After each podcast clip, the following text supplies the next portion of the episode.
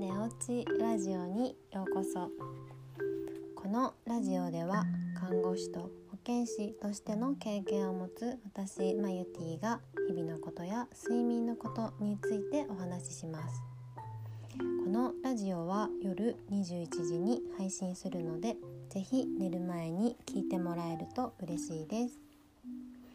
皆さんいかがお過ごしですか？お元気ですか？体調はいかがですか？はい今日はですねあの健康は気づきにくいっていうところをちょっとお話ししたいなっていうふうに思います。うんえー、普段こう生活しているとそれがとても当たり前になってしまって自分が健康でいるっていうことにとても気づきにくいんじゃないかなっていうふうに思います。うん、なんでねこの話をしようかと思ったかというとですねあの今日私朝起きた時にもうめちゃめちゃ頭痛くって えどうしようってなったあのことがあったんですね。うんで久しぶりにこんな頭痛くなったなっていうふうに思って、うん、病院で働いてた時って結構なんか頭痛がもう常にみたいな感じだったんですね。そうで痛み止め飲んでちょっと頑張るみたいなところがあったんですけどもなんかこう今そういうことあんまりなかったのですごい久しぶりになんかこんな頭痛が来てびっくりしたっていうのもあったんですけどもそう。で今までこう頭痛がない生活をずっとしててそれがすごく当たり前になってたから、うん、頭痛がないのってすごい、あの、健康だったんだなっていう風に、うん、改めて感じました。そう。でねやっぱり痛みを伴うとああの、こう不自由じゃないけれども不便をね感じたりして健康のありがたさっていうのがあの改めて分かったかなっていうふうに思っています、うん、だから今までね普通にあの普通にっていうか、うん、なんか不自由なくこの頭痛いからなんかできないとか食べたくないとか食欲ないとかそういうのなく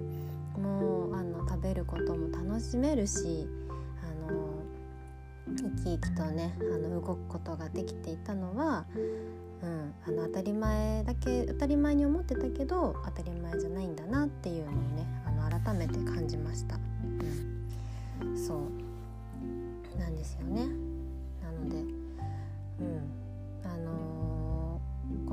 ラジオを聴いてくれている人もあの特に痛みもなく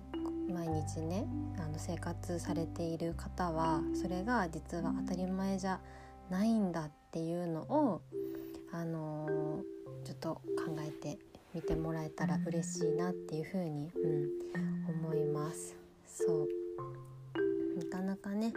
痛い思いとかみんなしたくないじゃないですか。でもやっぱりそういうのって怪我してみないとねこの不便さとかっていうのは分かりにくかったりするんですけれども、うん、それをね忘れずあ今の自分のこれはとてもねあの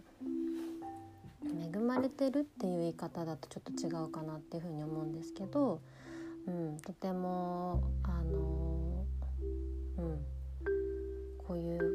いう環境が当たり前じゃないんだっていうのをちょっと一回振り返る時間を作ってもらえたら いいなっていうふうに思います。はいね、だからそういう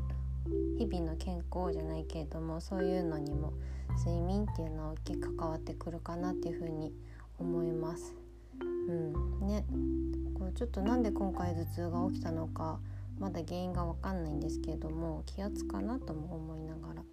うん、今日はあのいつもより早めにあのゆっくり休んで寝ようかなと思います。はい、それでは今日も一日お疲れ様でした。